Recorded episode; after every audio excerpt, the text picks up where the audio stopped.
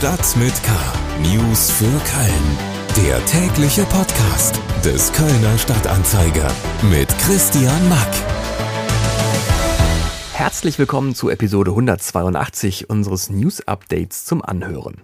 In den kommenden rund 15 Minuten gibt's hier wieder alles Wichtige, Gesprächswertige und Spannende rund ums Köln aufs Ohr. Schön, dass Sie reingeschaltet haben. In der Eisdiele Eisliebe in Zollstock gibt's jetzt übrigens Spargeleis. Ja, Sie hören richtig, Spargeleis. Soll angeblich gut schmecken. Ähm, ob das Pipi nach fünf Kugeln Spargeleis dann auch riecht, ist nicht überliefert. Unsere Themen für den 25. Mai sind Urteil im Giftmordprozess am Kölner Landgericht.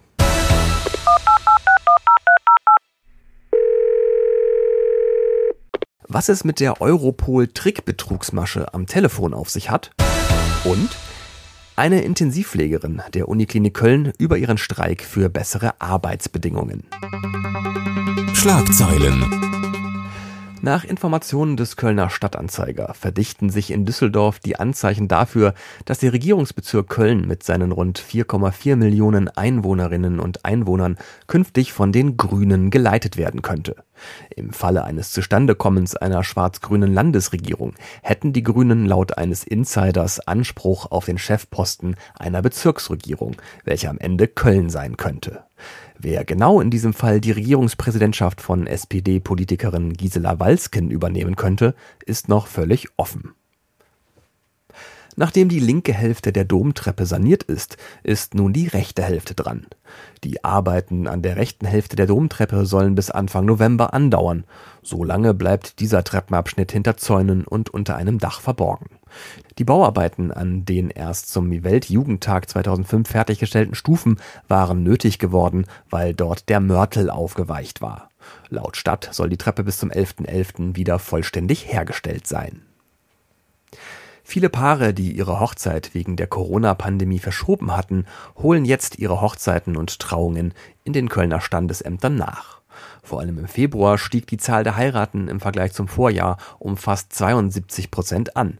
Aber auch im Mai ließen sich fast 5000 Paare trauen. Ein Anstieg um immerhin 16 Prozent im Vergleich zum Vorjahr. Besonders beliebte Hochzeitsdaten waren bei den Paaren erwartungsgemäß der 2.2.2022 und der 22.2.2022. Noch mehr Nachrichten finden Sie auf ksta.de und in der KSTA Nachrichten-App. Weitere spannende Hintergründe rund um Köln gibt's jetzt etwas ausführlicher. Kriminalität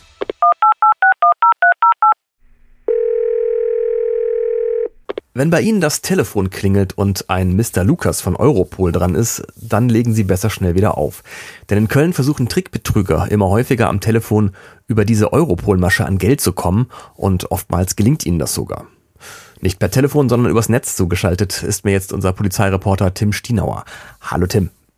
Hallo Christian. Ähm, wie genau funktioniert denn dieser Europol-Betrug um äh, diesen ominösen Mr. Lukas? Ja, Mr. Lukas meldet sich nicht sofort, sondern zuerst erhält das potenzielle Opfer einen Anruf. Auf dem Display leuchtet oft eine deutsche Mobilnummer auf oder auch die tatsächliche Nummer von Europol in Den Haag. Das können die Täter über eine Software so steuern. Hm. Und wenn man dran geht, äh, dann wird erstmal eine Bandansage abgespielt. Ähm, dann heißt es, This is a call from Europol und eine Roboterstimme behauptet, irgendwelche Straftäter hätten die persönlichen Daten des Opfers ausgespäht und würden damit nun im Namen des Angerufenen irgendwelche Straftaten begehen.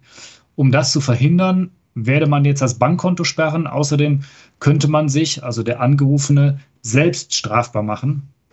Ähm, wenn man aber die Taste 1 auf seinem Handy drückt, dann werde man nun automatisch mit einem Ermittler verbunden, der einem einen Ausweg aufzeigt, zum Glück. Zum Glück.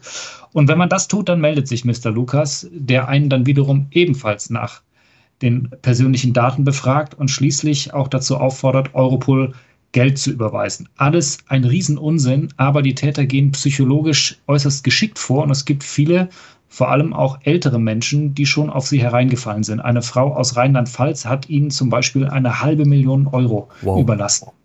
Ähm, wer steckt denn mutmaßlich hinter Mr. Lukas und ähm, wie kommen die Betrüger überhaupt an die Telefonnummern ihrer potenziellen Opfer ran? Wer dahinter steckt, weiß die Polizei nicht genau. Vermutet wird, dass die Anrufe aus dem Ausland kommen. Das kennt man ja auch von anderen Telefonbetrügereien, zum Beispiel falsche Polizisten. Da operieren die Täter aus türkischen Callcentern heraus. Die Nummern ihrer Opfer haben sie mutmaßlich angekauft. Es gibt auf dem Schwarzmarkt äh, ganze Adressregister zu kaufen mit Namen und Telefonnummern, zum Beispiel von Kunden, die aus Datenbanken seriöser Unternehmen stammen, die aber eben gehackt worden sind und mhm. dann weiterverkauft werden. Ja, und mal angenommen, ähm, jemand ist jetzt schon äh, auf diesen Mr. Lukas reingefallen und hat wirklich Geld gezahlt. Gibt es denn da noch eine Chance, dass man dann seine Kohle wieder sieht? Wenn man den Betrügern nur seine Kontodaten verraten, aber noch kein Geld überwiesen hat, dann sollte man so schnell wie möglich seine Bank informieren und alle Konten sperren lassen. Mit ein bisschen Glück ist man dann vielleicht schneller als die Täter. Hat man schon eine Überweisung getätigt, wird es kompliziert, aber auch da sollte man so schnell wie möglich Strafanzeige bei der Polizei erstatten und den Kontakt zur Bank aufnehmen. Wenn man nämlich nachweislich Opfer eines Betruges geworden ist, dann lässt sich das Geld unter bestimmten Voraussetzungen in manchen Fällen auch wieder zurückholen. Ein Versuch ist es auf jeden Fall wert. Hm. Tim Stienauer aus unserer Lokalredaktion über die Europol-Betrugsmasche, bei der ein Mr. Lukas seinen Opfern am Telefon meist machen will, dass jemand mit den Daten der Angerufenen kriminellen Unsinn anstellt. In Wirklichkeit sind es aber die Anrufer, die an die Daten und somit an das Geld ihrer Opfer kommen wollen. Nachzulesen ist die ganze Geschichte auf ksda.de. Vor Gericht.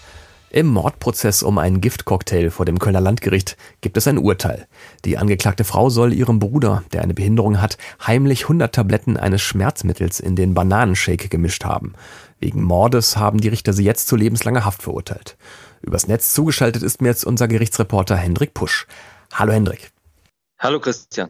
Du hast den Prozess begleitet, in dem die verurteilte Schwester behauptet hat, sie habe ihrem Bruder dessen Todeswunsch erfüllt.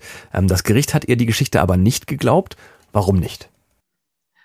Ja, da hat das Gericht mehrere Punkte angeführt. Zum einen hat das Opfer äh, rund zwei Tage vorher noch ein Fest seines Arbeitgebers, er hat in einer Behindertenwerkstatt gearbeitet, besucht und da fröhlich Wurst gegessen, äh, beim, am Eiswagen angestanden und wirklich nicht den Eindruck gemacht, sterben zu wollen. Ähm, auch andere Kontaktpersonen gegenüber soll er das niemals geäußert haben in der letzten Zeit. Ähm, es gibt da noch ein weiteres Indiz, und zwar hatte die Angeklagte, die sich auch selber umbringen wollte, in ihren Abschiedsbriefen äh, nichts dergleichen geschrieben, dass sie ihren äh, Bruder auf dessen Wunsch getötet hat. Und deswegen ging das Gericht letztlich davon aus, dass dieser Sterbewunsch nicht da war. Hm. Ähm, stattdessen gehen die Richter mit ihrem Urteil von einem anderen Motiv der Schwester aus, ihren Bruder zu vergiften. Welches Motiv war das? Genau, die ähm, Angeklagte soll verhindert haben, dass, äh, also äh, nach, nach ihrem Wunsch, äh, dass der nicht in ein Pflegeheim kommt, der Bruder.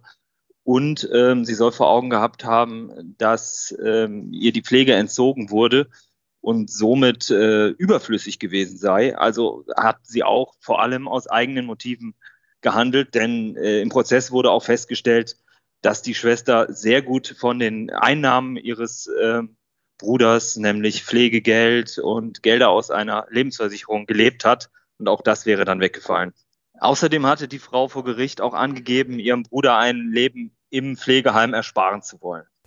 Der Prozess um den Giftmord einer Schwester an ihrem pflegebedürftigen Bruder vor dem Kölner Landgericht ist mit einem Schuldspruch für die Frau zu Ende gegangen. Die Frau muss lebenslang in Haft, das Urteil ist aber noch nicht rechtskräftig. Alle Infos dazu gibt's natürlich auch auf ksta.de. Gesundheit. Anushka Mucha hat einen echt harten Job. Sie ist Pflegerin auf der Intensivstation der Uniklinik in Köln. Von Applaus vom Balkon wird sie natürlich nicht satt. In Wirklichkeit verdient die 32-Jährige nämlich ziemlich schlecht. Sie befindet sich seit mehr als 20 Tagen im Streik. Dabei streikt sie nicht einmal mehr für mehr Geld, sondern wie auch hunderte weitere Pflegekräfte an den sechs Unikliniken NRW für bessere Arbeitsbedingungen. Denn ihr Job ist knochenhart. Ich weiß nicht, ob man sich das vorstellen kann, wie das ist, wenn man so gefühlt, außer vielleicht mal so 20 Minuten im Dienst, immer eine FFP3-Maske trägt, immer ein ISO-Kittel, immer eine Haube, ein Face Shield, zwei Paar Handschuhe und teilweise bei im Sommer, wir haben große Fenster, bei so 30 Grad in so einem Zimmer steht.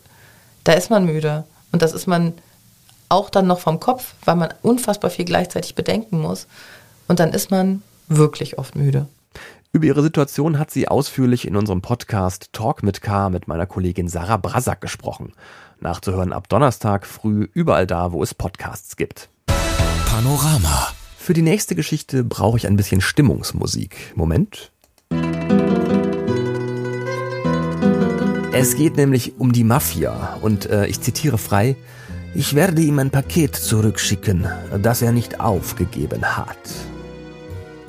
Eine Buchhandlung in Ehrenfeld hat von der Post nämlich ein Paket zurückbekommen, das die Buchhandlung angeblich auf die Insel Kreta nach Griechenland geschickt haben soll, das dort aber nicht zustellbar war und deshalb zurück zum angeblichen Absender kam. In der Buchhandlung konnte sich aber niemand erinnern, ein Paket nach Griechenland geschickt zu haben und äh, deshalb hat man dieses mysteriöse mit Paket Postaufklebern zugeklatschte Rückläuferpaket ähm, dann aufgemacht und innen drin war ein Buch über die kalabrische Mafia. Kannst du dir nicht ausdenken. Und als ob das nicht schon merkwürdig genug ist. Aus diesem Buch, da war auch ein großer Teil der Seiten innen herausgehöhlt worden, äh, sodass ein Schmugglerfach entstanden war. Das äh, war aber leider leer, also keine Waffen, keine Drogen, kein Geld mehr drin. Aber vermutlich hat das Buch und die Adresse der Buchhandlung in Ehrenfeld irgendjemand benutzt, um etwas nach Kreta zu schmuggeln. Spannend, oder? Auf der nächsten intakten Seite des Mafia-Romans Hinter dem Schmuggelfach ging es im Übrigen um Drogengeschäfte. Also wer weiß. Die ganze Geschichte rund um das Mafia-Buch und natürlich auch die Fotos davon finden Sie auf ksta.de. Das war's für heute mit Stadt mit K. Vielen Dank, dass Sie reingehört haben. Alle Themen dieser Sendung gibt es als Links in den Shownotes zum nochmal in Ruhe nachlesen. Am Donnerstag ist Feiertag in NRW, da gibt es keine neue Folge. Dafür ist dann Freitag wieder mein Kollege Helmut Frangenberg für Sie da. Mein Name ist Christian Mack, machen Sie es gut und bis zum nächsten Mal. Stadt mit K. News für Köln. Der tägliche Podcast.